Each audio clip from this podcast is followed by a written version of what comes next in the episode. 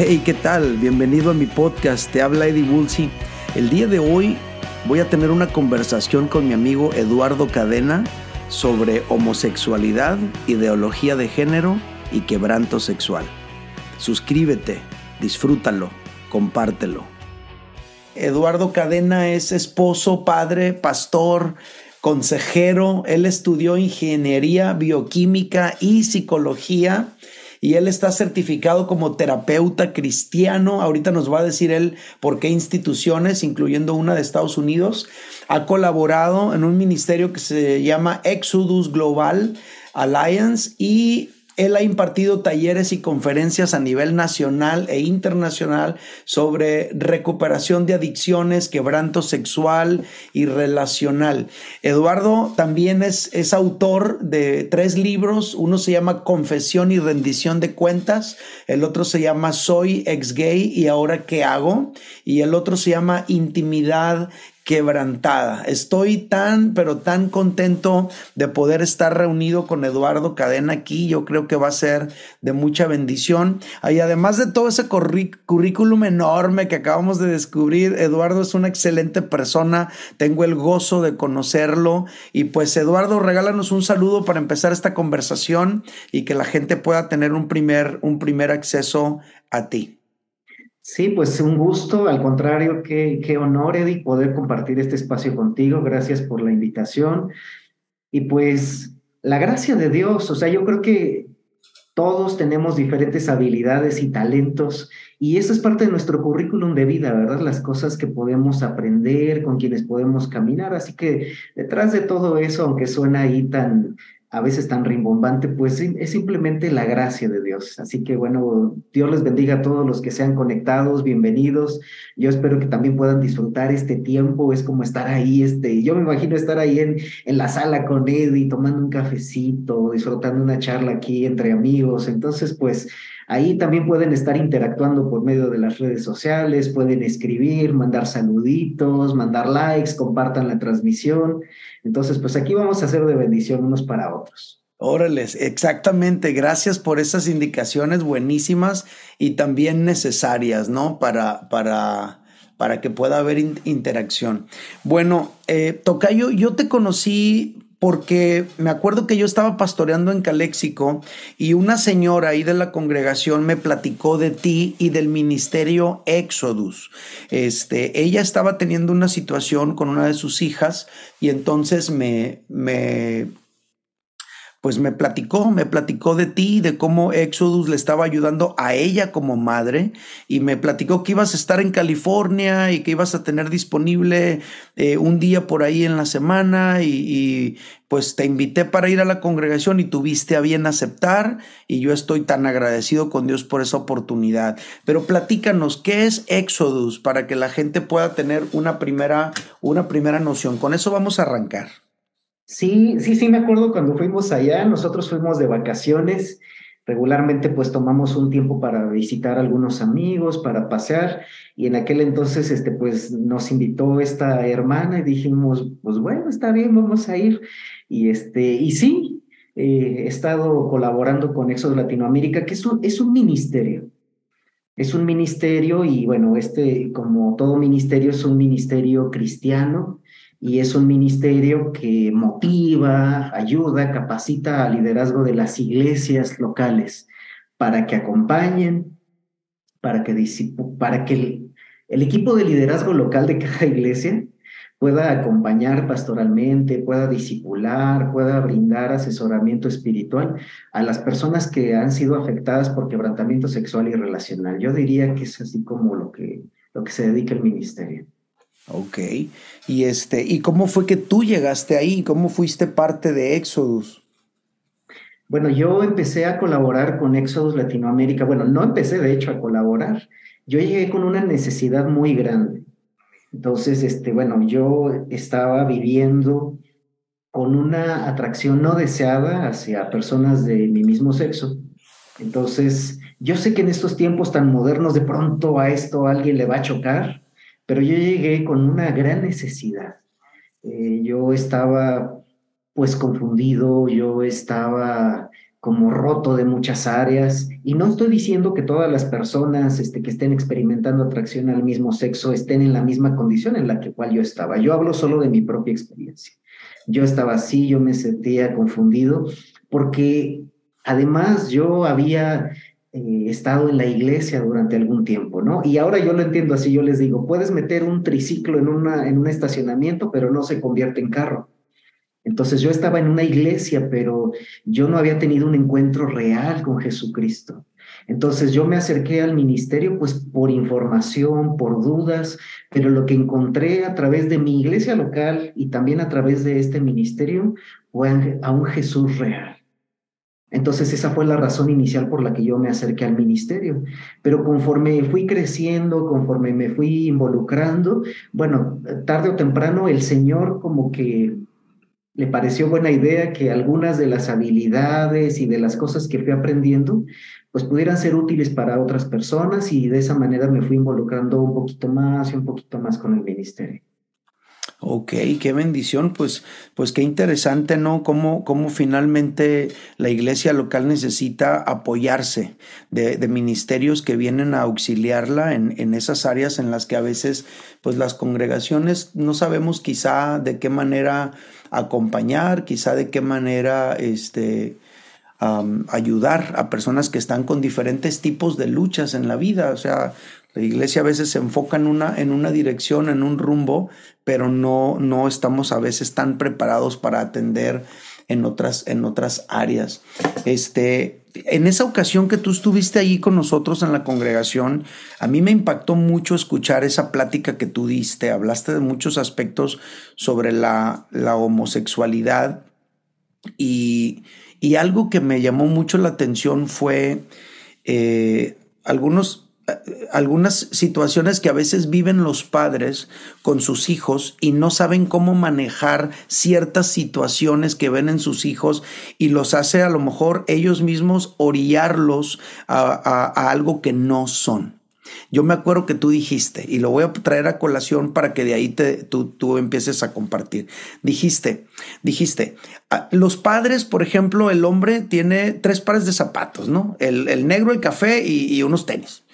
Y este, pero el niño a lo mejor es un niño que es orientado al diseño, al color y que le gusta, eh, no sé, tocar y se fija en el closet de su mamá y hay 20 tipos de zapatos diferentes y no es que el niño sea homosexual, es simple y sencillamente que le atrae a lo mejor eh, los colores, los diseños, pero el padre ya lo, lo asumió como tal solamente porque se sintió atraído a lo mejor por los diseños de la ropa de su mamá o de, o de los o de sus zapatos, etcétera, pero al no saber cómo manejar las cosas, entonces el, el padre mismo de alguna manera genera algo, a lo mejor un rechazo, a lo mejor algo impropio. Eso fue tan importante, creo yo, y yo creo que, que, que es algo con lo que viven muchos padres.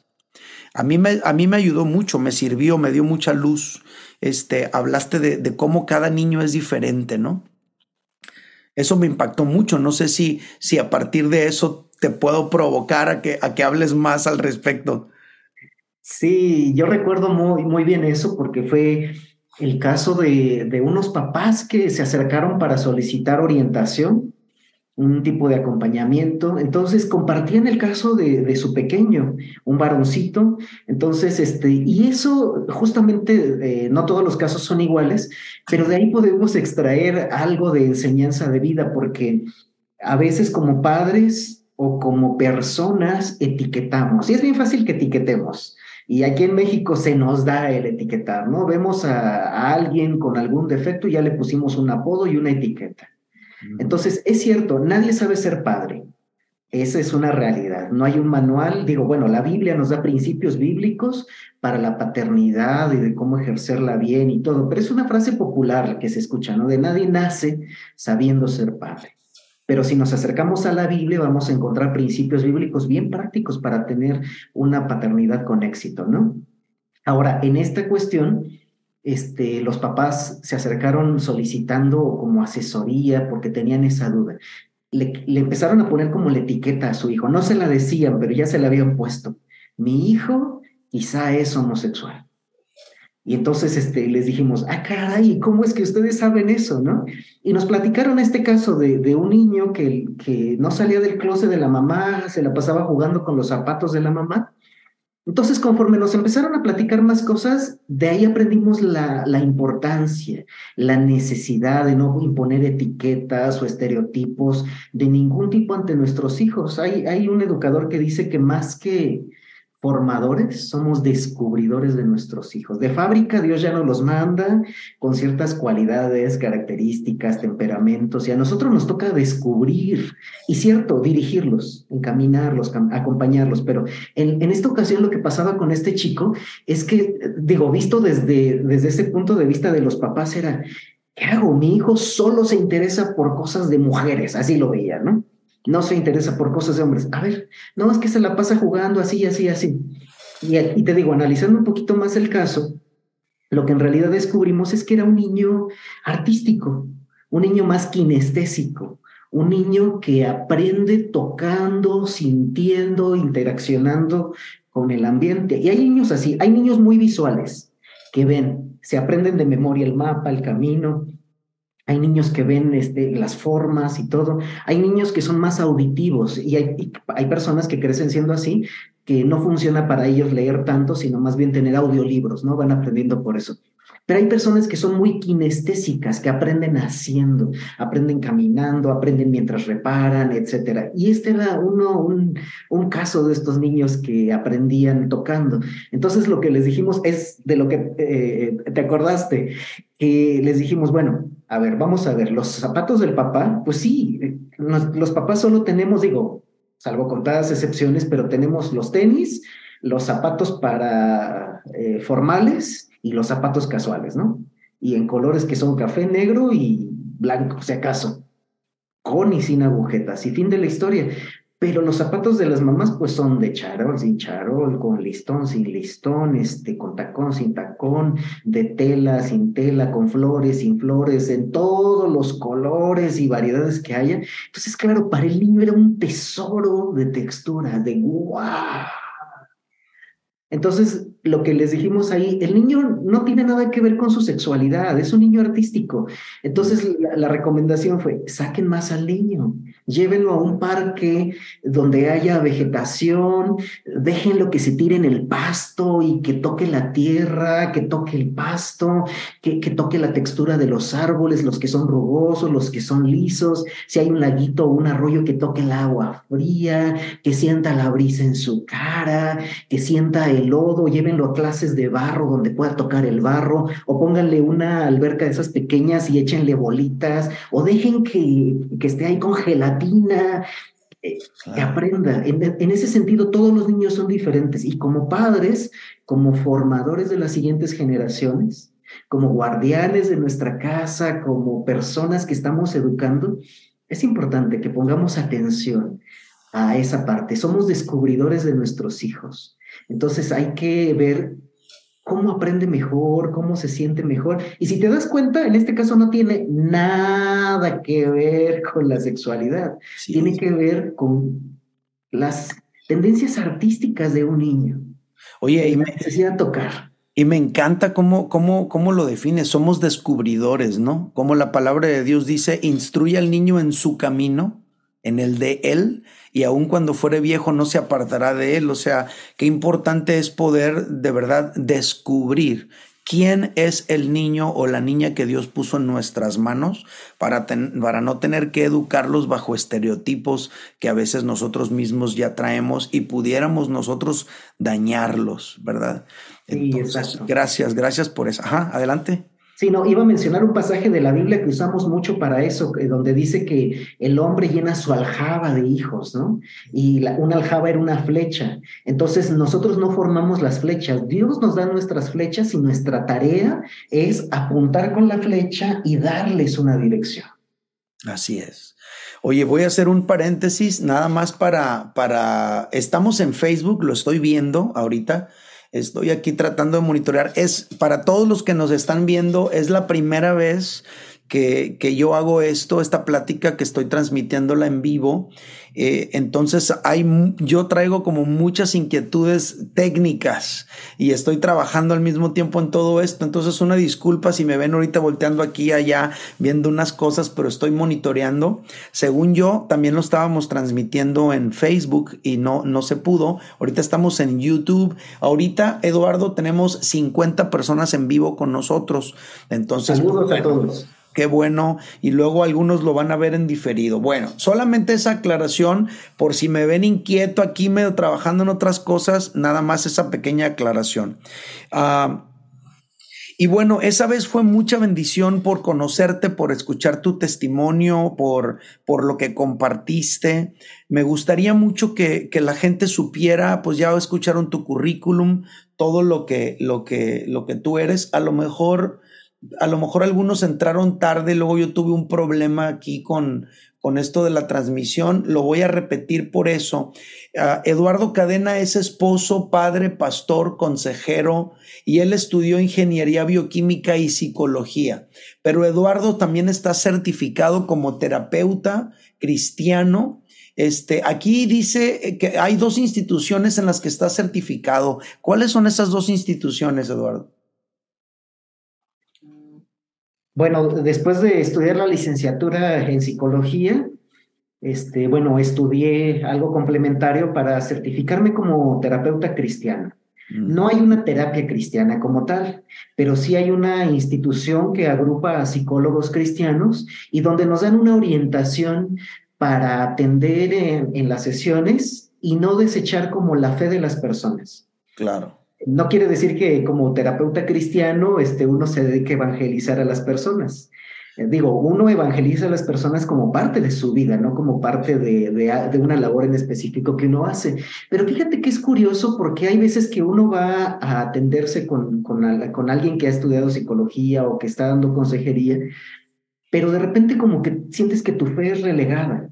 Y he escuchado de, digo, no es ético, pero sí he escuchado de algunos terapeutas que cuando tú expresas que eres cristiano, te dicen, bueno, tú no deberías creer en eso o eso que tú crees ya no, no es científico o es retrógrada. Y digo, no es ético porque eso forma parte de la estructura, de las creencias de la persona y debe ser respetado, ¿no?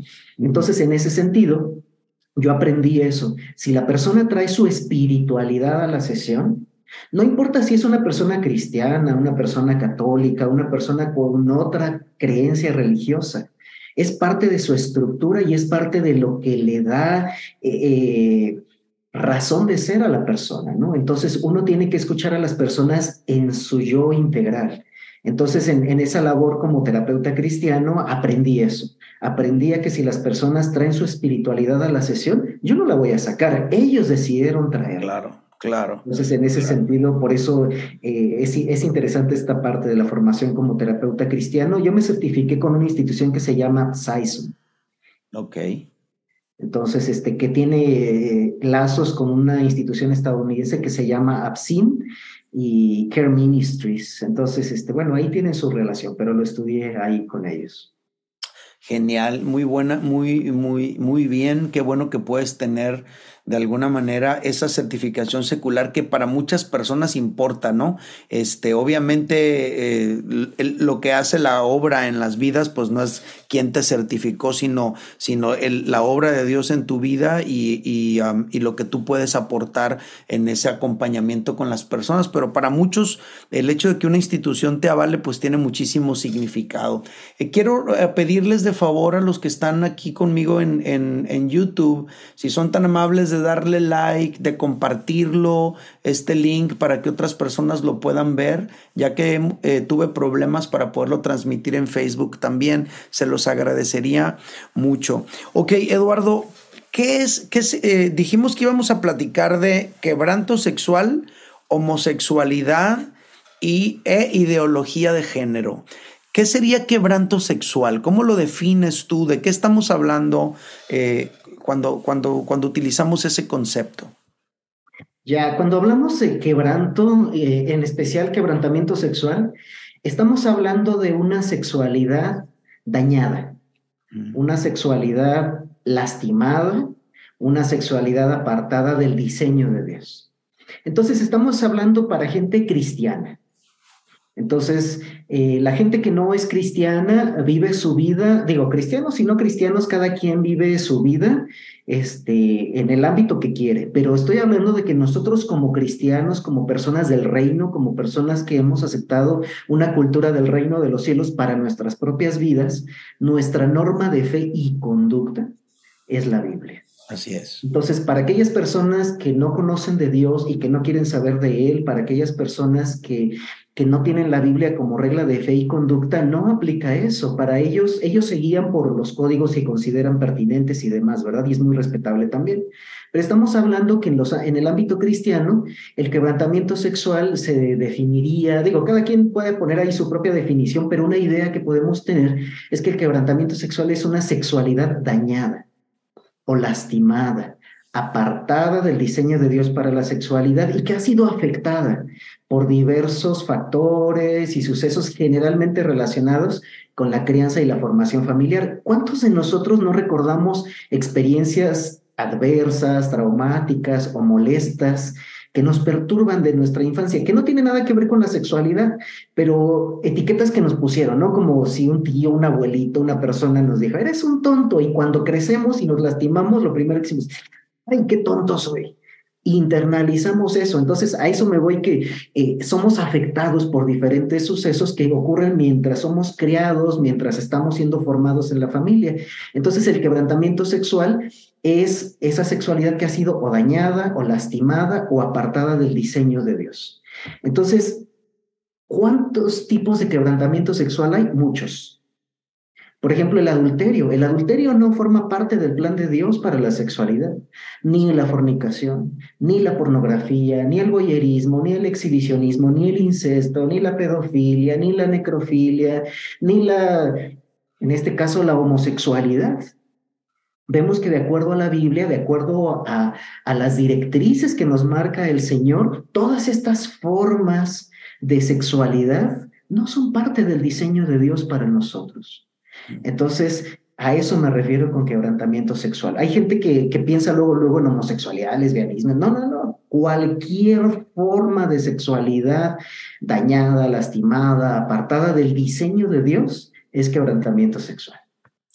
Oye, qué interesante, eh, eh, qué bueno que lo mencionas, porque tienes toda la razón. O sea, se habla del quebrantamiento sexual e inmediatamente alguien lo relaciona con, una, con el asunto de la homosexualidad. Y qué bueno ampliarlo de esa manera. Y retomando un poquito lo que hablábamos anteriormente, esa falta de, de no haber descubierto cómo son nuestros hijos nos podrían llevarlos a generar ese quebranto sexual.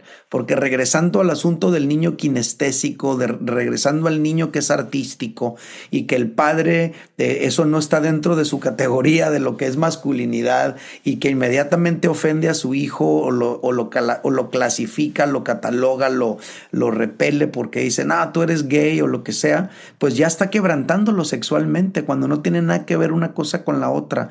Entonces, qué, qué, interesante definición. Aquí alguien te hace una pregunta muy importante, creo yo, eh, Eduardo. Aquí pregunta, lo que pasa es que entraron, entraron varias, varias preguntas. Me pregunta Nancy Martínez Lavalle, ¿a los cuántos años se les habla de ese tema con los niños y que lo entiendan? Aquí esta persona pregunta, ¿no? ¿Qué, qué le podrías tú contestar? Uy, bueno, hablar de, sexualidad es este, hablarles a los niños desde que tienen conciencia. Mm. O sea, no les hablamos de todos los temas, pero cada edad tiene su pregunta. Claro. Entonces, es importante desde, o sea, lo primero que uno les enseña a los, a los chiquitos en cuanto tienen conciencia, por ejemplo, es eh, sus partes privadas no se tocan. Eso ya es hablar de sexualidad. Así es, así de sencillo. Sí, exacto. Entonces, tus partes privadas nadie las toca. Ah, por ahí yo siempre recomiendo que hay, un taller que yo he dado incluso con, con muñecos, eh, entonces tienen ahí la ropita y se les enseña a los niños que las partes que no tienen ropa, que son la cara y las manos, otros las pueden tocar con nuestro consentimiento, para saludar, para dar un besito, y es parte de la educación sexual. Las partes que están debajo de la ropita, este, papá, mamá las pueden tocar cuando nos enseñan a bañarnos, a, a asearnos, pero las partes que están debajo del calzoncito solo nosotros las aseamos. Mm. Papá y mamá nos enseñan en un tiempo cómo asear nuestras partes íntimas, pero llega un momento en el que nosotros tenemos que asearlas por nosotros mismos y nadie, salvo un médico en presencia de papá o mamá, puede tocarlas. Ya desde ahí estamos enseñando sexualidad. Cuando van creciendo van aprendiendo diferencias entre hombre y mujer, eh, van aprendiendo un montón de cosas, pero ya desde esa edad, o sea, la pregunta va, ¿desde qué edad? Desde que tienen conciencia les podemos ir enseñando diferentes cosas. Hay un libro por ahí que, que se llama, mm, lo tenía en la punta de la lengua, ahorita si me acuerdo se los digo, pero es un libro muy bueno, es un libro este, que escribió un autor cristiano que se llama Educación Sexual Sana para tus hijos, de Jim Burns y ese libro habla de qué es lo que se tiene que hablar en cada edad. Genial. Entonces, desde los dos, tres años que ya tienen este, una educación, ya, ya tienen este, esas memorias verbales, ya pueden hablar, ya tienen el lenguaje, qué enseñar entre los tres y los cinco años, qué enseñar entre los seis y los nueve años, de los diez a los trece, etcétera, etcétera. Es un tema muy amplio, pero yo les recomiendo ese libro, tiene pautas muy buenas. Educación sexual sana para tus hijos de Jim Burns. Oye, qué interesante, o sea, es ir a hablar, hablando con ellos en la naturalidad de sus propias vidas, pero aquí entra, aquí entra el asunto de nosotros como papás, ¿verdad? Si nosotros traemos... Porque a veces lo que pasa es que queremos tener eh, lo clásico. Oh, ya el niño tuvo este, su, su primera eh, emisión de semen y entonces nos asustamos, ¿qué hago? ¿Cómo hablo de sexualidad con mis hijos que ya tienen 14 años? No, no debemos tener la charla de horas, no. Tenemos que ir construyendo pequeñas charlas de cinco minutos a lo largo de los años, de tal manera que cuando ellos lleguen a una edad de la pubertad y demás, ya están educados en la sexualidad. definitivamente. Eh, ¿Y cuál, eh, cuál es, cuál fue tu experiencia, Eduardo? ¿Cuál es, cuál es tu testimonio al respecto? O sea, tú no, tú no te, tú no te acercas a las personas con tu mensaje solamente desde la perspectiva de un psicólogo o solamente desde la perspectiva de un terapeuta o de un pastor. Tú también te acercas al, a este tema desde tu propia experiencia. Y ahorita que empieces a, compartirnos tu experiencia, en esa ocasión que tú estuviste con nosotros, tanto en Caléxico como en Mazatlán, hablaste de la importancia de la comunidad cristiana para ayudarte en tu restauración. A mí me gustaría eh, eh, que nos platicaras cuál fue tu experiencia en, el, en, el, en, el, en la homosexualidad y en, tu restauración, cómo participó la comunidad cristiana. Ya, pues se ha escrito mucho acerca de, factores que, que hacen que uno crezca con heridas, con traumas y demás. Entonces, en mi caso, las heridas que yo tuve fueron provocadas por abuso sexual. Entonces, yo sufrí de abuso sexual desde los tres hasta los nueve años de edad. Entonces, este, pues yo quedé lastimado, quedé confundido. Entonces, pasé de ser un niño normal, ya ves que los niños hablan, dicen, son muy activos, y pasé de ser ese niño normal a ser un niño callado, que ya no hablaba con nadie. Yo creo que desde ahí, este, pues si alguien hubiera estado como ahí este, cerca, yo amo a mis papás, los estimo, los, los, los aprecio con, con toda el alma, los amo con todo mi corazón, pero ahora como familia podemos entender que en aquel entonces las vidas de todos estaban rotas porque no, no teníamos a Cristo en el corazón. Así es. Entonces, mi papá había, ha sido afectado por su, su, propia historia de vida, mi mamá por su propia historia de vida. Entonces, ellos ya tenían una serie de cosas ahí de quebrantamiento, no, solo, no, estoy hablando solo en el área sexual, sino relacional, emocional. Traían cada quien sus cosas. Entonces, bueno, se, se dio como el caldo de cultivo para que en ese ambiente roto y disfuncional, pues yo viviera una vida también rota y disfuncional. Entonces, mis papás trabajaban en negocio, este, yo entiendo que eso lo hacían con la finalidad de que sus hijos pudieran crecer teniendo lo mejor, pero en esta ocasión lo que pasó es que, bueno, hubo ciertos descuidos ahí, eh, hubo situaciones de abuso sexual y eso, como te digo, me lastimó. Hizo que yo tuviera desconfianza de las personas, que me desvinculara, que me apartara de cualquier vínculo. Entonces crecí puse mis barreras y yo dije, ya nadie me va a dañar, pero al apartarme de la gente también ya no pude recibir el amor que necesitaba. Entonces crecí con esas necesidades emocionales insatisfechas. Después, bueno, mis papás llegan a Cristo y entonces algunas cosas empiezan a cambiar en casa pero ya esas cosas que habían sido dañadas, lastimadas, ahí quedaron, pudriéndose, este, porque una herida que no es sanada se va supurando, va empeorando, y eso es lo que pasó en mi vida. Esas heridas fueron creciendo más y más. Entonces, este, pues bueno, estoy hablando de hace más de 20 años en donde algunas iglesias tenían el mensaje de que los homosexuales se van a ir al infierno. Y yo aquí hago un pequeño paréntesis de las cosas que he aprendido que no solamente los homosexuales se van a ir al infierno, sino también los heterosexuales. Así es. Cualquier persona se puede ir al infierno, pero el mensaje del Evangelio no es que todo mundo se va a ir al infierno, el mensaje del Evangelio es que cualquiera, independientemente de su condición sexual o económica, social, Cualquiera que recibe a Cristo, el regalo de Jesucristo en el corazón, cualquiera que le recibe como Señor y Salvador, será salvo y tendrá vida eterna. Ese es un mensaje maravilloso. Vamos a tener eh, una vida eterna con Dios sin dolor, una vida maravillosa. Ese es el mensaje del Evangelio. Pero yo había escuchado algo diferente. Entonces, como yo empecé a, a experimentar estas atracciones al mismo sexo, pues yo decía, ¿qué voy a hacer? Me voy a ir al infierno. Entonces yo, yo solito me fui apartando aún más porque era un mensaje como condenatorio, ¿no? Y entonces, ¿qué es lo que sucede? Que, bueno, Dios a través de la figura de mi pastor me alcanzó. Mm. Porque en medio de una, de una vida de pecado, en medio de una vida con tantas heridas, con tantas necesidades, que fue mi caso, yo tenía tanta necesidad de Dios. Y Dios a través de mi pastor me alcanzó. Mi pastor me dijo que me amaba y tenía una comunidad de fe que me lo demostró con hechos, que me amaban. Ellos lloraron conmigo, oraron por mí, me incluyeron en sus grupos. Eh, y como dice el, el Salmo 68, Dios hace habitar en familia al quebrantado. Amén.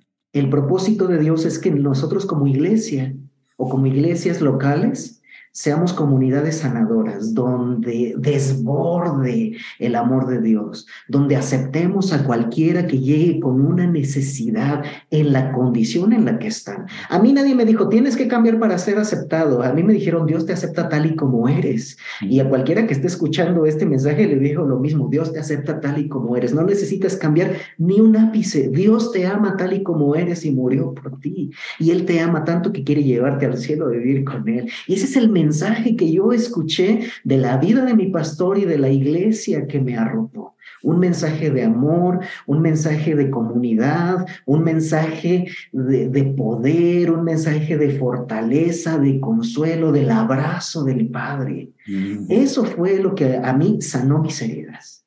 Eso fue lo que toda esa falta de amor, toda esa falta de perdón, todo ese trauma acumulado, ese odio, todo ese resentimiento que yo tenía y que me estaba pudriendo en vida, eso el Señor lo fue sanando, lo fue transformando y esas heridas fueron sanadas. Y la importancia de la comunidad de fe, porque algunos miembros de mi iglesia local sabían con lo que yo estaba luchando, algunos miembros no lo sabían, pero a pesar de eso me amaron, caminaron conmigo y la Biblia dice que el amor cubre multitud de faltas. Es como la venda mágica, ¿no? Por así decirlo. E, el amor es la venda mágica o la venda de sanidad que la iglesia hace, arropa a la persona, la venda. Como dice la palabra, el Señor sana nuestras heridas, sana nuestro corazón. Eso es lo que pasó conmigo. Antes era ciego y ahora veo. Qué alegría. Entonces, si hiciéramos un resumen, lo que pudiéramos eh, eh, ponerlo como por, por capítulos, por decirlo así, o por segmentos.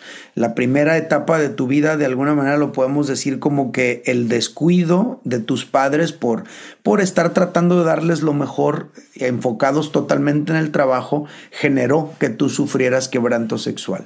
Eso, eh, eh, abuso sexual. Eso generó en ti que te retraíste y que, y que tu vida empezó a, cambiar eh, para mal en ese sentido y te generó ese quebranto, esa confusión, por decirlo de alguna manera. Tus padres empiezan a ir a, la congregación, empieza a haber cambios y de alguna manera tú tuviste un contacto con la iglesia local, pero el, mensaje eh, inicial, por decir así, eh, eh, no sé si entiendo que estuvieron en dos congregaciones diferentes, el mensaje inicial de alguna manera era fuerte, condenatorio, y eso de alguna manera te hizo sentir que, que no podías ser parte, pero Dios utilizó a alguien que con amor y misericordia te mostró a un Dios de amor. Eh, empezó tu proceso de sanidad y la iglesia local te arropó en el proceso de ser restaurado. ¿Eso es correcto? ¿Lo dije bien? ¿Ese resumen está bien dicho? Sí, sí, perfectamente dicho. Oye, y luego dijiste algo bien interesante en esa, en esa plática que diste en Caléxico, especialmente, Eduardo. Dijiste, yo aprendí a ser hombre, a comportarme como varón con los varones de la iglesia. Y luego también hablaste cómo los compañeros de tu trabajo también te empezaron a ayudar en un comportamiento a lo mejor, no sé si, no sé cómo si decirlo, más varonil, más masculino, no, no sé. Eh, algo, algo así eh, me llamó mucho la atención y hace conexión con cómo la comunidad cristiana te acompaña en ese proceso de avanzar. ¿Qué nos puedes decir de eso? Sí, como te digo, había personas que conocían de mi condición y había otras personas que no lo conocían. Entonces yo tenía confianza con algunas personas y obviamente como yo había rechazado mi masculinidad porque fueron otros hombres los que abusaron sexualmente de mí, entonces en mi en mi ignorancia, en lo poco que yo podía conocer, yo dije, jamás voy a permitir que ningún hombre me toque. Yo mismo no quiero ser un hombre porque yo ubicaba, los hombres abusan, los hombres dañan, los hombres abandonan por toda la experiencia de vida que yo había tenido. Entonces, eso me causó conflictos a la hora de identificarme como varón. Pero obviamente yo también sabía que no era una mujer.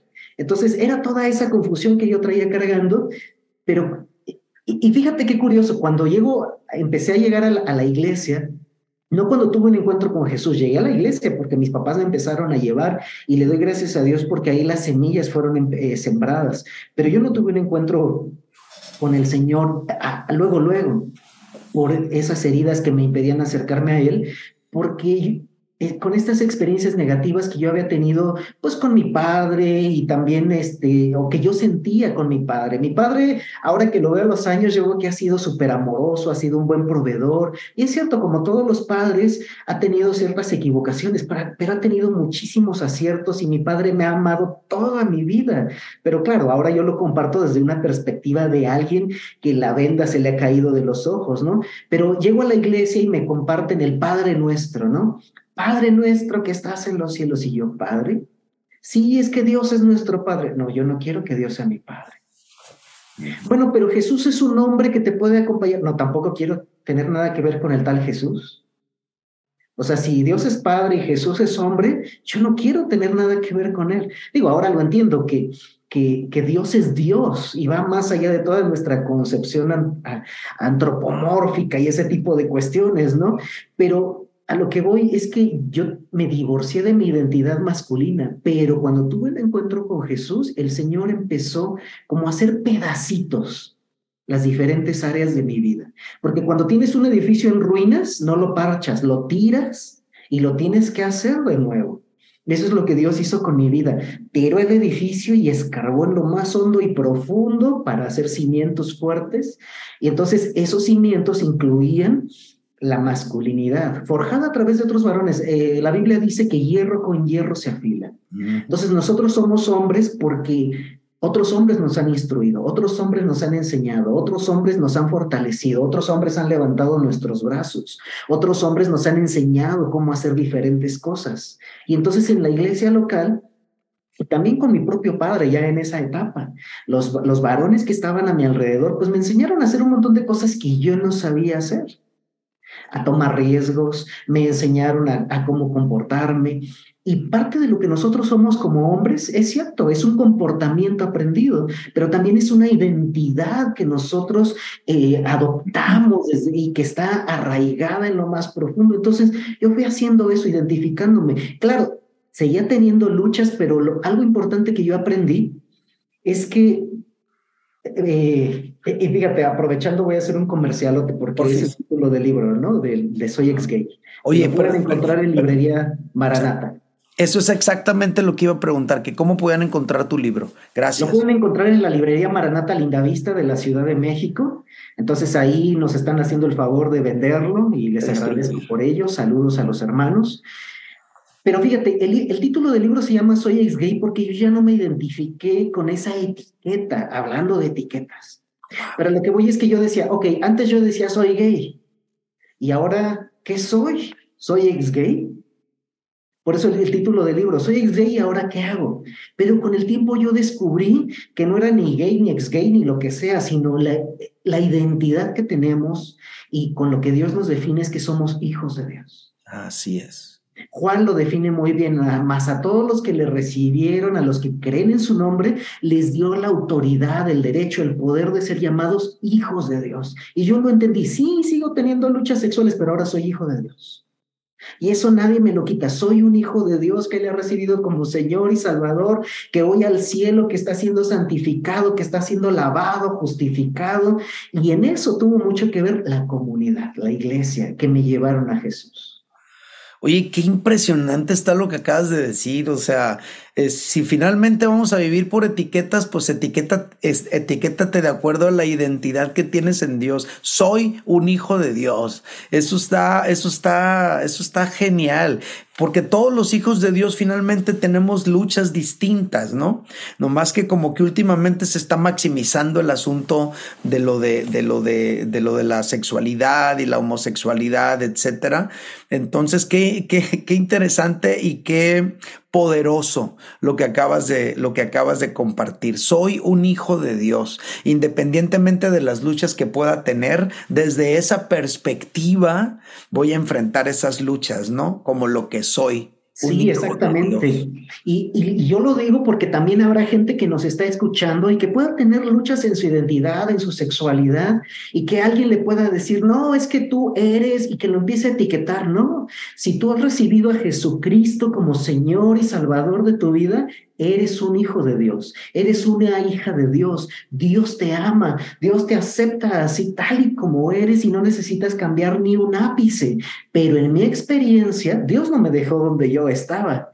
Él siguió trabajando en mí para crecer, para madurar, para ser cada día más como Jesús. Y eso es lo maravilloso de ser hijo de Dios, que como un padre a un hijo, uno lo va nutriendo, uno lo va educando, va caminando con él. Es lo mismo que Dios hace con nosotros a través de su Espíritu Santo, pero a través, a, través de la iglesia, de la comunidad de fe local. Qué impresionante, ¿no? Me recuerda al eslogan de John Burke en su libro No se admiten personas perfectas.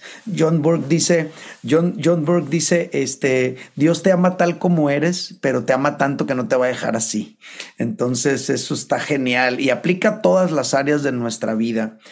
Ahora, hablando de, regresando el asunto a, la descripción que decías, la explicación de lo que decías sobre quebranto sexual, esa confusión que se genera en la sexualidad de una persona, en tu perspectiva, desde tu experiencia, con todo el conocimiento que ya has tenido, cómo la ideología de género está quebrantando sexualmente a las personas. Ya, Fíjate que de inicio habrá gente que, pueda decir, están hablando de ideología de género, pero la ideología de género no existe. Y estoy en parte de acuerdo y en parte no. Lo que pasa es que no, no hay algo que se llame como tal ideología de género. O sea, eso sí no lo hay. Pero si nosotros nos vamos a la definición de ideología, este, yo estaba leyendo justamente en estos días que el término ideología lo acuñaron en 1801, o sea, ya tiene un chorronal. Entonces lo acuñó un político y filósofo francés y definía la ciencia que estudiaba las ideas. Después el término lo retoma Carlos Marx y lo redefinió como un cuerpo de ideas que representan los intereses de un colectivo. Ahora, las ciencias sociales lo agrupan como o lo definen como un conjunto de creencias o ideas que caracteriza a un colectivo o a un movimiento. Así lo vemos, es un conjunto de ideas que caracteriza un movimiento. Entonces, lo que sí existe, y sí existe en la literatura, incluso de los documentos de Naciones Unidas, de la Comisión Interamericana de Derechos Humanos, de incluso documentos oficiales de México como el Consejo Nacional de Población, el Instituto Nacional de Mujeres, Cámara de Diputados, senadores. Lo que sí vamos a encontrar es algo que se llama perspectiva de género. Originalmente el género solo era masculino y femenino, pero allá por, ¿dónde fue? En la conferencia de en la conferencia de población de Beijing en 1995, si no me falla la memoria, se definió el género y la perspectiva de género y se dejó abierto. Entonces, a partir de ahí, en los diferentes documentos, en la conferencia de la mujer que se dio también ahí en, eh, en 1994, ahí también se abrió la posibilidad a toda la parte de los derechos sexuales, reproductivos. Empezaron con esa onda de perspectiva de género. Y esa onda de perspectiva de género empezó a filtrar diferentes capas, diferentes estratos y diferentes instituciones. Pero no se quedó solamente en esa parte de perspectiva de género. Ahora tenemos estudios de género, enfoque de género, visión de género, análisis de género, y eso lo podemos encontrar incluso en, leyes. Eh, por ejemplo, están eh, las leyes en México para para, la igualdad y todo eso. Pero tenemos ahí que se habla de igualdad de género, de identidad de género, de sesgo de género, indicadores de género, roles de género, paridad de género, discriminación de género, estereotipos de género. Entonces, cuando hablamos de todo lo que involucra el género, estamos hablando de una serie de creencias e ideas. ¿Eso qué es? Ideología. Ideología. ¿De qué?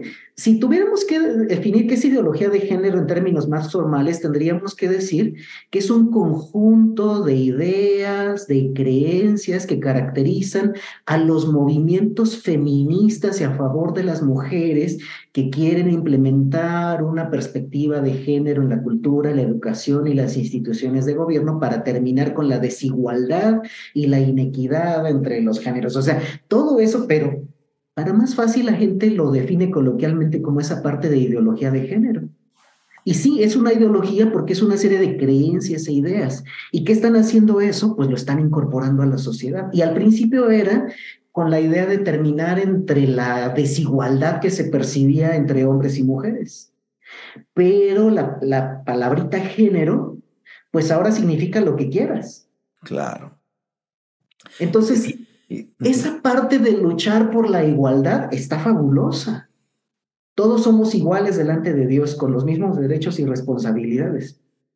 Entonces ahí yo digo, palomita, ¿no? Porque hay cosas en las que coincidimos y que como cristianos estamos a favor del empoderamiento de la mujer y también del empoderamiento del hombre y estamos también a favor del empoderamiento de Jesucristo en la vida de hombres y mujeres.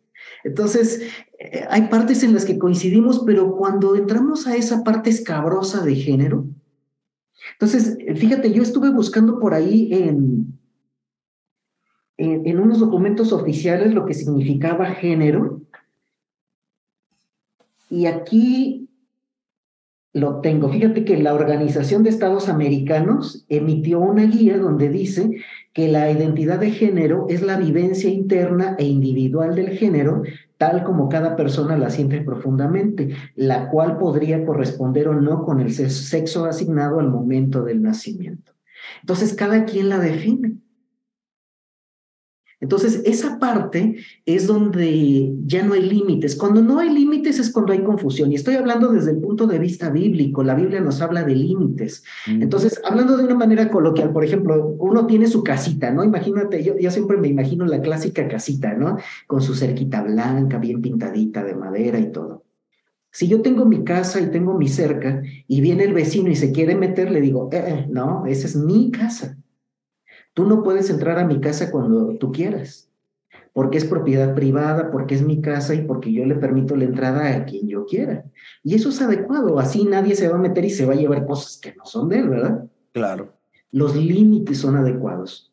Entonces, en cuanto a la parte de identidad, tenemos límites.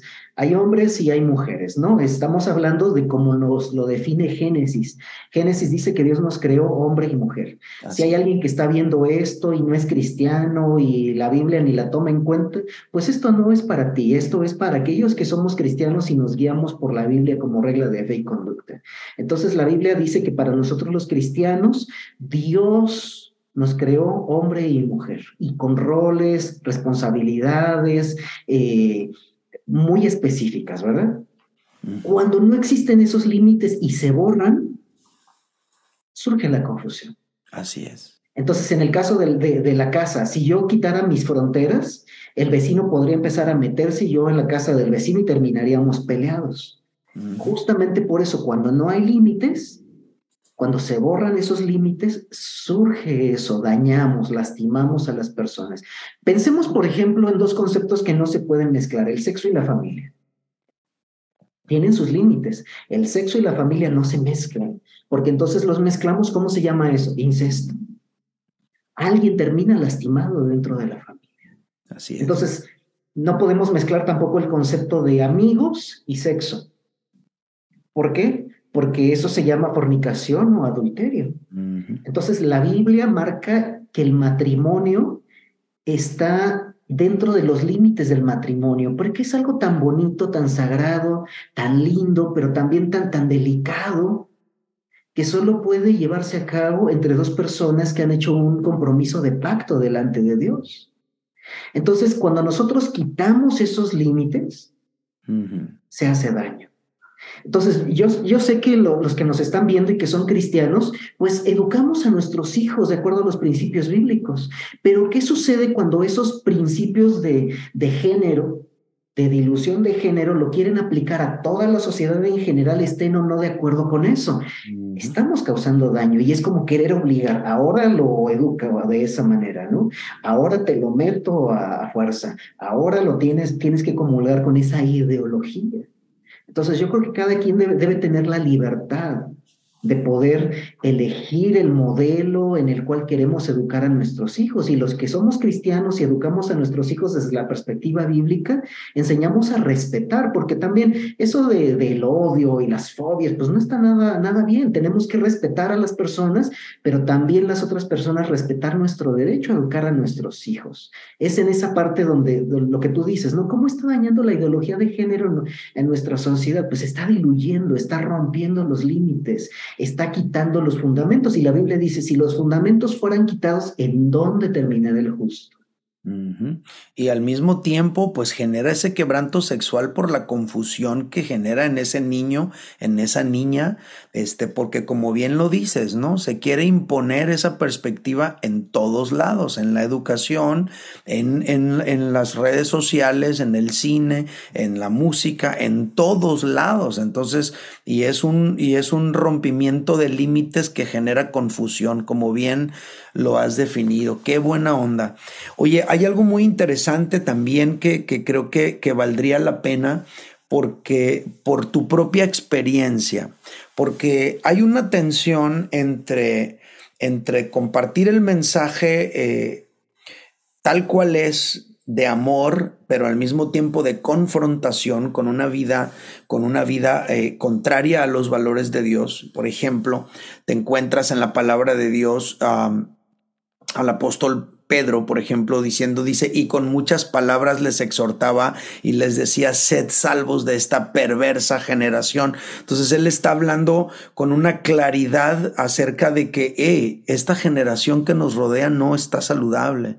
Esta generación que nos rodea está, es, es perversa. Tenemos que salir de allí. Entonces hay una tensión entre, entre el, el, el amar y hacer sentir bienvenidos a todos con un mensaje eh, realista desde la perspectiva bíblica de que esta generación está quebrada y si nosotros seguimos bajo ese modelo, entonces nosotros vamos por un camino muy equivocado. Entonces pienso que por un lado, si caemos en el extremo de, de, solamente este, estar en la perspectiva de recibir en amor, pero sin confrontar con la verdad, pues estamos en un, cayendo en un desequilibrio, como se cae en el desequilibrio desde la perspectiva de confrontar con la verdad y nunca recibir en amor. Eh, ¿cuál, ¿Cuál sería tu, tu consejo, tu, tu, tu perspectiva, desde tu experiencia, cómo lo viviste, etcétera, entre esta tensión. Y creo que eso nos podría servir a todos los que somos parte de una comunidad cristiana y más aún a quienes a quienes lideramos comunidades cristianas, porque estamos aquí para sanar, para restaurar, para recibir en amor y ayudar, pero estamos aquí también para difundir un mensaje de perdón y de restauración, pero también de cambio este, ¿qué, ¿Cómo fue tu experiencia en ese sentido, hablando de estas dos, eh, de estos dos aspectos que tienen tensión entre sí mismo y qué recomendaciones nos pudieras dar? Fíjate que ese pasaje que mencionas es bien interesante lo que dice Pedro, sed salvos de esta perversa generación. Y ahí la clave, la clave está en la palabra perversión. Perversión. La definición más sencilla de perversión es exigir de alguna cosa o persona algo para lo cual no fue diseñado. Wow. Esa es la definición más sencilla de perversión y lo podemos entender porque si yo, por ejemplo, voy a un árbol de limones y le estoy pegue y pegue al árbol de limones y le digo, dame una granada o dame una sandía, estoy cometiendo una perversión porque le estoy exigiendo al árbol que me dé un fruto que nunca me va a dar. Esa es una perversión. Ahora, cuando un adulto le está pidiendo a un niño que tenga relaciones sexuales con él, está cometiendo un acto perverso. ¿Por qué? Porque ese niño no está listo para tener relaciones sexuales. Ese niño no tiene la preparación emocional, ni la preparación física, ni el conocimiento para poder tomar esa decisión. Entonces está cometiendo un acto perverso.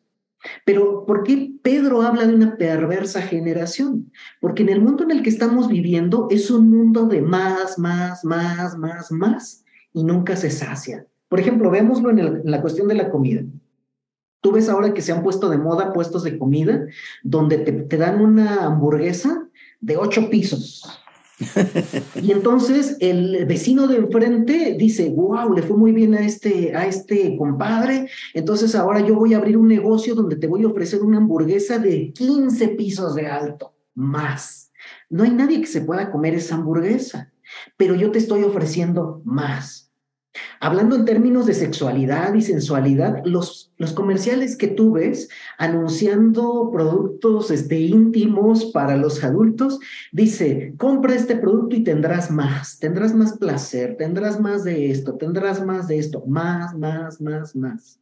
Y la gente anhela más dinero, más poder, más placer, una casa más grande, un auto más nuevo, un, un guardarropa que, esté más a la moda, unos hijos con más educación, con más habilidades, una educación con más títulos, una escuela con más prestigio, todo es más, más, más, más, más. Y de eso habla Pedro, sean salvos de esta perversa generación que está demandando más. Entonces, como cristianos no podemos eh, demandar más. No, sí, la Biblia dice que no nos conformemos a este siglo, sino dice que más bien estemos contentos con las cosas que tenemos y si vamos a perseguir más, que sea tener más conocimiento de Jesús, que podamos entender cuál es la altura, la anchura, la longitud y la profundidad, que su amor que excede todo conocimiento.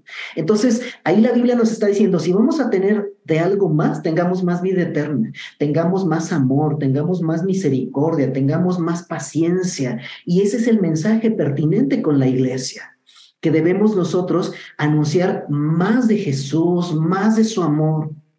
Ahora, yo puedo hacer un contraste entre estas dos posiciones, porque cuando yo estaba perdido, escuchaba mensajes de varias iglesias y de varios predicadores y de varios autores que me que, que, decían, los homosexuales se van a ir al infierno. Y yo decía, pues eso ya lo sé, ¿qué de nuevo hay? Eso no me ganó para Cristo. Entonces, aquellos que estamos siendo tentados, sí es cierto, tenemos que predicar todo el consejo de Dios, pero la Biblia dice que si nos vamos a ir a un extremo, esto lo decía mi amigo Cy Rogers, que ya partió con el Señor, decía, si nos vamos a ir a un extremo, vayámonos al extremo de la misericordia y no al extremo del juicio, porque la misericordia triunfa sobre el juicio. Y yo lo experimenté carne propia. Lo que a mí me ganó no fue un mensaje de juicio, te vas a ir al infierno, ay, por miedo me acerco a Cristo, no, al contrario, me alejo. ¿Qué me acercó a Cristo?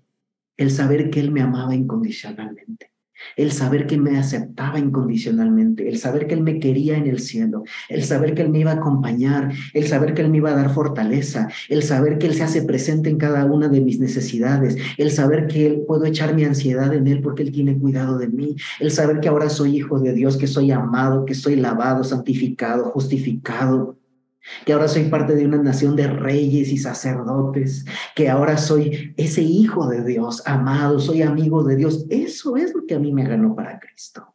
Entonces, si te das cuenta, cuando Pedro dice, sean salvos de esta perversa generación, es, no nos vayamos con el mensaje de más, más, más, más, más, esta vida, sé exitoso en esta vida, ten más placer en esta vida, sino más bien pensemos para la eternidad. ¿Dónde está tu alma? ¿Dónde vas a pasar la eternidad? Pásala con aquel que te ama. Pásale en el cielo, que es un lugar de gozo, de paz, de fiesta. Ajá. ¿Y en qué momento, Eduardo, tú empezaste a identificar, sabes qué? O tú ya habías sentido en tu corazón, yo no puedo seguir en esta vida y quiero acercarme a Dios, o fue al revés, te empezaste a acercar a Dios y luego dijiste, como estoy con Él, yo ya no quiero vivir, seguir en esta vida. ¿Cómo sucedió?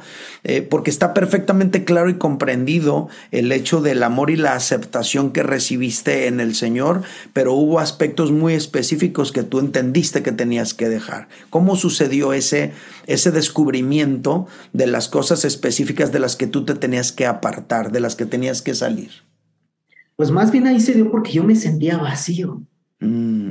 Yo me sentía insatisfecho. Yo estaba lastimado, estaba herido. Y entonces obviamente empecé a explorar, mm. empecé a buscar en el mundo cómo llenar esos vacíos a través de muchas cosas. Claro. Pero entonces cuando llega ese mensaje de Dios a través de mi pastor de te amo, fue de, wow, alguien me ama y no me está pidiendo sexo a cambio. Alguien me ama y no me está pidiendo nada a cambio, sino más bien me dio a su Hijo Jesús. Eso fue lo que hizo que me conectara con Dios, que ese Dios se dio por mí. Ese Dios no me pedía nada a cambio. Ese Dios me daba amor y me aceptaba incondicionalmente. Y por eso yo quise caminar con ese Dios y le recibí como Señor y Salvador. Pero a medida que yo empecé a caminar y a entregarle mi corazón y que nací de nuevo, algo en el interior, dice la Biblia que el Espíritu Santo viene a morar en nosotros. y entonces el Espíritu Santo empezó a iluminar mi casa. Entonces, pues iluminó la sala y esa estaba bien arregladita. Pero cuando el Espíritu Santo se pasó a la recámara, yo pude ver, ay, tengo un cochinero aquí. Y cuando el Espíritu Santo se fue al sótano, empezaron a salir las tarántulas, las arañas, lo sucio, lo podrido de mi vida. Y comprendí que Dios no quería mi vida así. Y entonces nadie me dijo, tienes que cambiar, sino más bien conforme el Espíritu Santo iba iluminando esas diferentes áreas de mi vida, yo dije, esta vida que yo he vivido no está de acuerdo con lo que Dios quiere que yo viva. Dios quiere que mi vida esté en orden. Dios quiere que mi vida esté limpia pero no está así. Entonces fue como Dios, ¿qué hago? Ayúdame, ayúdame. Y, no fue Dios, este, cambia mi sexualidad, sino más bien, Señor, ¿qué áreas de mi vida tú quieres cambiar? Y Dios empezó a cambiar diferentes áreas de mi vida, pero yo digo que a veces hay ganancias secundarias, como cuando haces pesas y entonces empiezas a levantar las mancuernillas y se te va fortaleciendo este músculo del brazo, ¿no? Pero como ganancia secundaria, pues tienes un conejote. Otras áreas, otros músculos se ven beneficiados. Lo mismo en la vida cristiana, cuando tú empiezas a poner en orden una parte de tu vida, otras áreas de la vida también se ordenan. Así es. Y eso es lo que Dios hizo. Dios vio mi voluntad y bueno, por mi propia voluntad no fue, sino por la gracia de Dios, empezó a poner orden en ciertas áreas de mi vida y otras áreas se acomodaron. Otras áreas empecé a perdonar, empecé a sanar emocionalmente y otras áreas se fueron acomodando. Entonces, ahora hay, autores que hablan acerca de la sexualidad fluida, por así decirlo, ¿no? Entonces, pensando en ese concepto, pues Dios permitió que mi sexualidad fuera fluida y que si antes yo tenía a lo mejor una vida de una sexualidad atraída hacia otros hombres, Dios permitió que mi sexualidad fluyera hacia el lado donde Dios quería alinearme.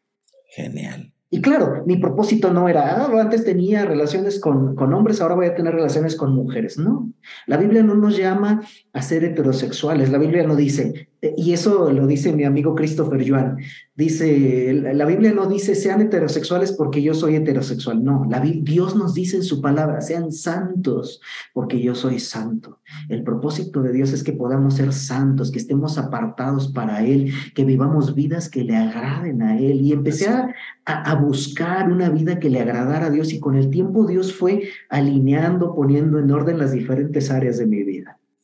Qué genial. Muchas gracias por compartir todo esto, que la verdad es, es muy ilustrativo, de, mucho, de mucha inspiración y de mucho ánimo.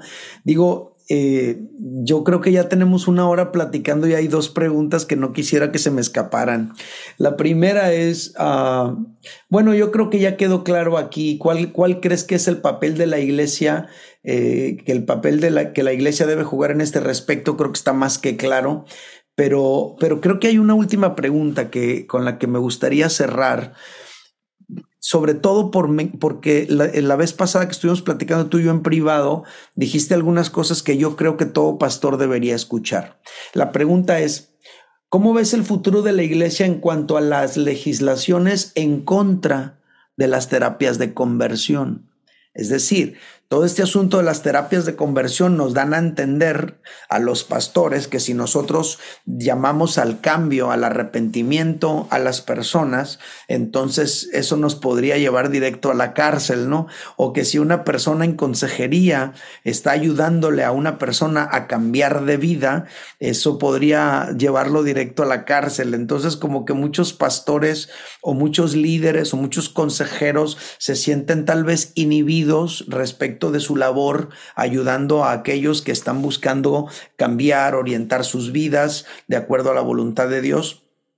Pero tú me decías que tu hermano que es abogado te decía algunas cosas muy importantes. Entonces la pregunta sería, ¿cómo ves el futuro de la iglesia en cuanto a las legislaciones en contra de las terapias de conversión en los diferentes estados? Platícanos poquito de eso, Eduardo. Creo que escucharte va a ser de mucha utilidad para muchos pastores. Fíjate que de inicio, así como con la parte de ideología de género, ¿no? De que no hay un lugar en donde se defina como tal la ideología de género, tampoco hay un, un lugar donde se defina la terapia de conversión. Tampoco hay una escuela, digo, no hay ninguna universidad en el mundo, hasta donde tengo entendido, donde tú digas, oh, yo quiero ser terapeuta de conversión. estoy estudiando psicología, pero me voy a especializar en terapias de conversión. No existe. Hay terapia gestal, hay terapia cognitivo-conductual, hay terapia psicoanalítica, hay un montón de corrientes de terapia psicoterapéutica. Pero no existe una terapia que se llame terapia de conversión. De ahí empezamos mal.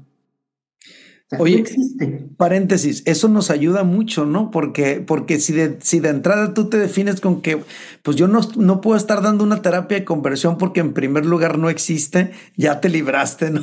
Pero bueno, sí, perdón, perdón por la interrupción. O sea, ya desde ahí, o sea, no hay una persona que diga, oh sí, yo no he visto algún, este, alguien que haya estudiado psicología y que ponga en su tarjeta, me especializo en terapias de conversión. No, porque de inicio la terapia de conversión no existe, ha sido un término político que se ha acuñado, pero no hay, yo no he visto que a nadie, nadie que esté registrado como terapeuta de conversión. Entonces, de entrada, no existe. Es un término político que se ha acuñado justamente para combatir los esfuerzos para, le llaman ecosig en México, esfuerzos para corregir eh, la orientación sexual, ¿no?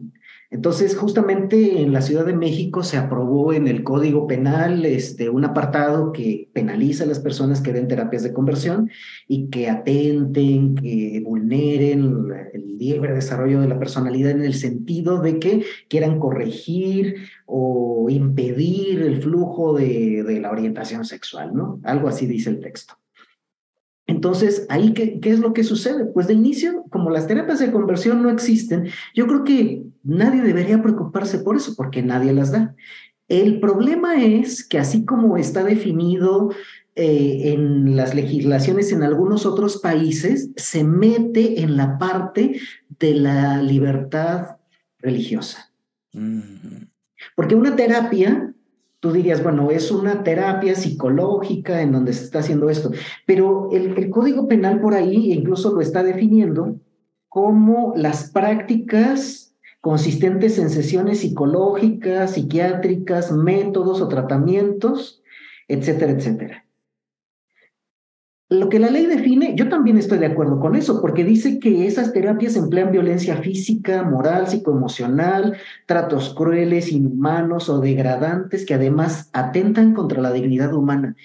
Gloria a Dios, qué bueno que se legisle eso, porque nadie tiene derecho a estar atentando contra la dignidad de otro o utilizar violencia de cualquier tipo ante las personas. Entonces, si lo están definiendo de esa manera, Qué bueno, qué bueno que estén tratando de quitar esos tratos inhumanos. Entonces, ya de inicio, pues si alguien no está dando terapia de conversión o terapia reparativa o de otras maneras que le han llamado, gloria a Dios. Que se quiten el miedo. Exacto. Ahora, y ese es un mensaje también para los pastores, porque dentro de la experiencia que yo he tenido a lo largo de los años, veo que algunos pastores y algunas personas que se dedican a la consejería quieren curar. Ese es el problema. Que Dios no nos ha llamado a curar, sino a acompañar. Y me encanta, y fíjate que yo sé que esto va a ser bien polémico, pero te voy a leer una cita que encontré de John Stott, que es un teólogo que muchos conocen, y John Stott dijo que la orientación homosexual es parte de la condición de algunos creyentes una parte caída, pero una que el Evangelio quizá no borra, sino que llama a la humildad. Ahora, yo sé que algunos cristianos que luchan con la homosexualidad están escuchando eso. Y yo lo que quiero decirles es que la cultura del reino y lo que Jesús hacía él acompañaba. Por ejemplo, vemos con el paralítico, ¿qué es lo que hace? Jesús primero lo alcanzó, después lo tocó, después habló a su corazón, después le perdonó los pecados y hasta el último lo sanó. Un proceso. Entonces, es un proceso.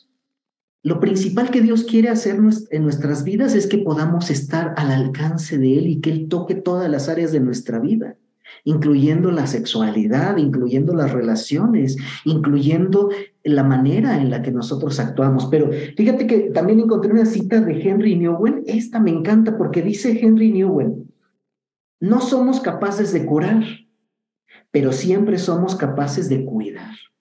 Mm. Y yo me he encontrado con algunos pastores, afortunadamente han sido una minoría, que me han preguntado, y me han dicho, tengo un miembro de mi congregación que es homosexual, ¿no tienen un centro de internamiento a donde yo lo pueda mandar? y suena muy piadoso. Pues sí, en su corazón está el deseo de ayudar, pero la concepción que tiene de las cosas lo, lo, pone. Yo que fui acompañado por la iglesia y que a mí nunca me sacaron de la iglesia, yo lo veo como, ¿a dónde lo quiere mandar? Claro. ¿A Siberia? ¿A la Antártica? No, yo más bien el enfoque creo que como pastores, que yo mismo he pastoreado una congregación, el enfoque que nosotros como pastores deberíamos tener es cómo acompaño a las personas. Cualquiera que sea la condición, porque a veces nos, nos enfocamos en, ¿qué hago con un miembro de mi congregación que es homosexual? Oye, tienes a miembros de tu congregación que practican al adulterio, que son chismosos, que son mentirosos, que no son estafadores, que son ladrones. Todo lo que dice Primera de Corintios 6 del 9 al 11. Y eso no te tiene preocupado. O sea, no. Más bien es, como pastores, ¿cómo puedo acompañar a cada miembro de mi congregación? No importa de qué manera peque. Todos pecamos de manera diferente, pero la gracia de Dios se aplica para todos en general. Entonces yo creo que lo primero es no intentar ni curar, ni relegar, ni mandar a nadie al otro lado del mundo, sino la concepción como pastores es, ¿cómo lo acompaño? Salmo 68 lo dice bien claro, Dios hace habitar en familia al desamparado, no dice Dios lo manda a un centro de rehabilitación, Dios hace habitar en familia al desamparado. Y eso es lo que nosotros debemos hacer como familia, amar, restaurar, perdonar, fortalecer, acompañar a cualquier hombre y a cualquier mujer que se acerquen a Cristo.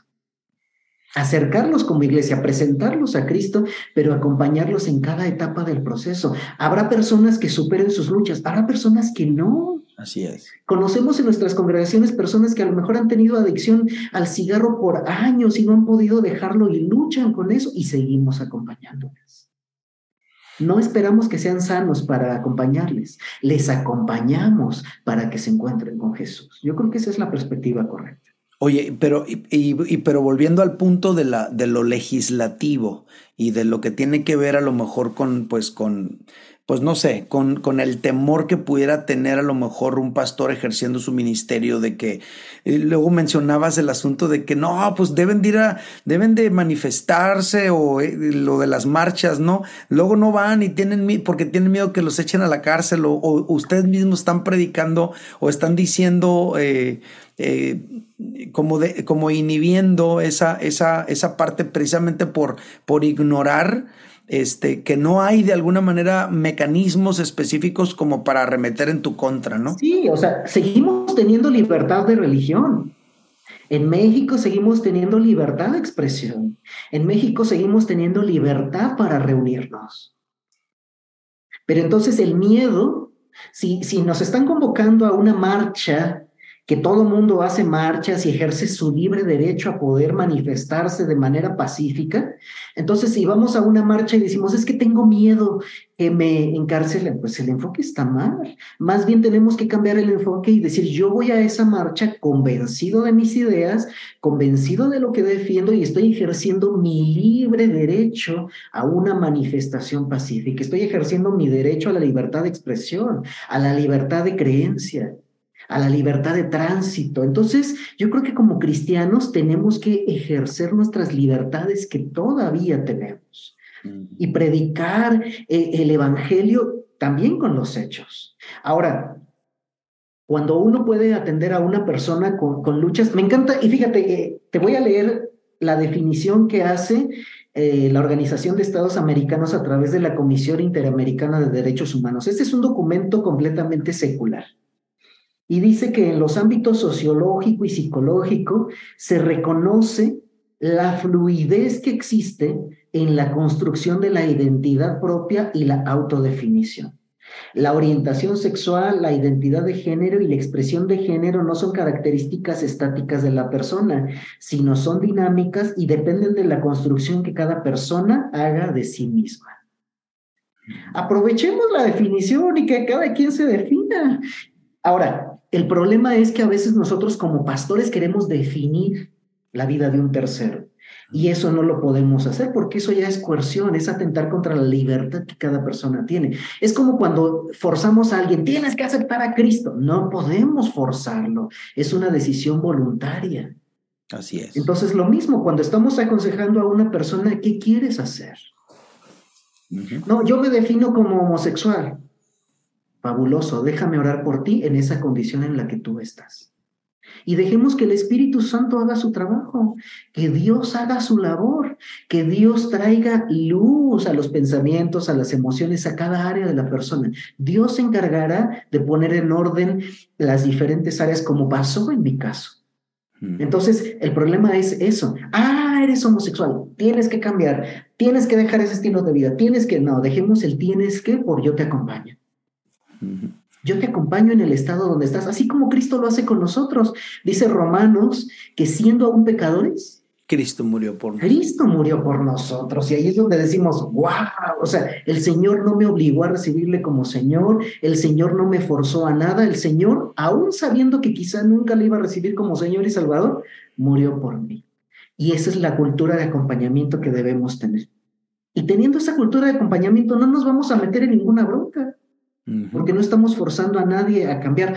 Mira, me estoy acordando del testimonio de, James Parker y ese es, su testimonio es público.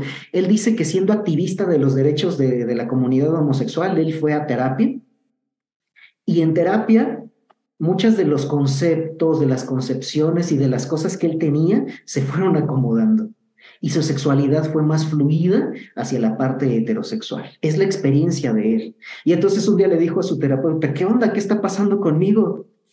Y yo creo que su terapeuta le ha de haber dicho, a mí no me eches la culpa.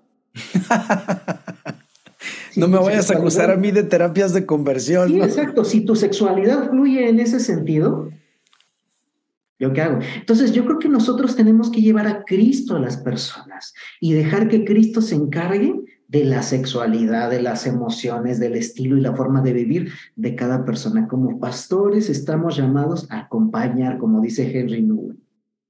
Y aquí el llamado sería, hey, pastor, no tengas miedo a acompañarlos en su proceso de descubrir al Dios Santo. Así es, exactamente. Qué interesante. Acompañar más en discipulado, acompañarles a las personas en discipulado. Nosotros somos pastores, digo, yo sé que algunos hay con formación psicológica, pero como pastores, ni nos preocupemos porque la terapia no es nuestra área de expertise. Nuestra área de expertise es el discipulado.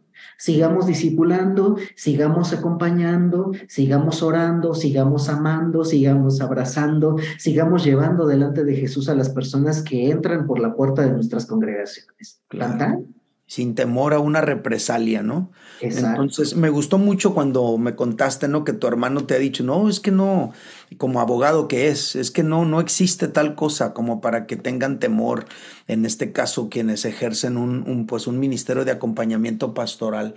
Híjole, qué buena, qué buena charla hemos tenido, Tocayo, te agradezco demasiado tu tiempo. Lo que prometimos es que íbamos a hablar sobre quebranto sexual, homosexualidad e ideología de género y sobre las tres cosas hablamos. al estar hablando muchas otras cosas se vinieron, por ejemplo, cuando dices, no, ese es un término político, los políticos lo están acuñando con, una, con un objetivo, híjole, por ahí casi me quiero ir, pero nos va a tomar otra media hora seguir platicando, pero en realidad hay mucha política en medio de todo eso. Yo he estado escuchando algunas entrevistas eh, que me han llamado la atención porque es interesante cómo, cómo personas que se definen eh, homosexual no están, no, no, son, no son simpatizantes del movimiento LGTB porque dicen, no, no, es que esa cosa es un asunto político totalmente, ¿no? Sí, exacto. Entonces, este, me, a mí me sirvió demasiado poder entender la diferencia entre la homosexualidad y el movimiento LGTB que no tiene nada que ver y no es la misma cosa, ¿no? Sí, hay personas homosexuales que dicen, soy homosexual, pero no soy gay. Ah, caray, ¿cómo está eso? Sí, soy homosexual, pero no me etiqueto con ese movimiento político, no me identifico lo que tú estabas diciendo. Sí es, porque eso es lo que es, un movimiento político. Platícanos, Eduardo, ¿cómo es tu vida ahora? Háblanos de tu familia y cerramos con esto. Ya, fíjate que, pues, Dios dice, hay una palabra en la Biblia que dice que Dios restaura lo que pasó. Y es cierto que como niño yo no tuve quizá buenas referencias en mi infancia de muchas cosas. Crecí con muchas carencias pero sobreviví, llegué a la vida adulta, sobreviví, y yo creo que cuando llegué a Cristo el Señor empezó a restaurar diferentes áreas de mi vida. Y yo estaba anhelante a lo mejor en mi niñez de una familia funcional. Y Dios hizo, dice la palabra que Dios hace las cosas mucho más abundantemente de lo que pedimos o entendemos, según el poder de Él. Así es. Y lo que Dios hizo fue que restauró mi familia de origen.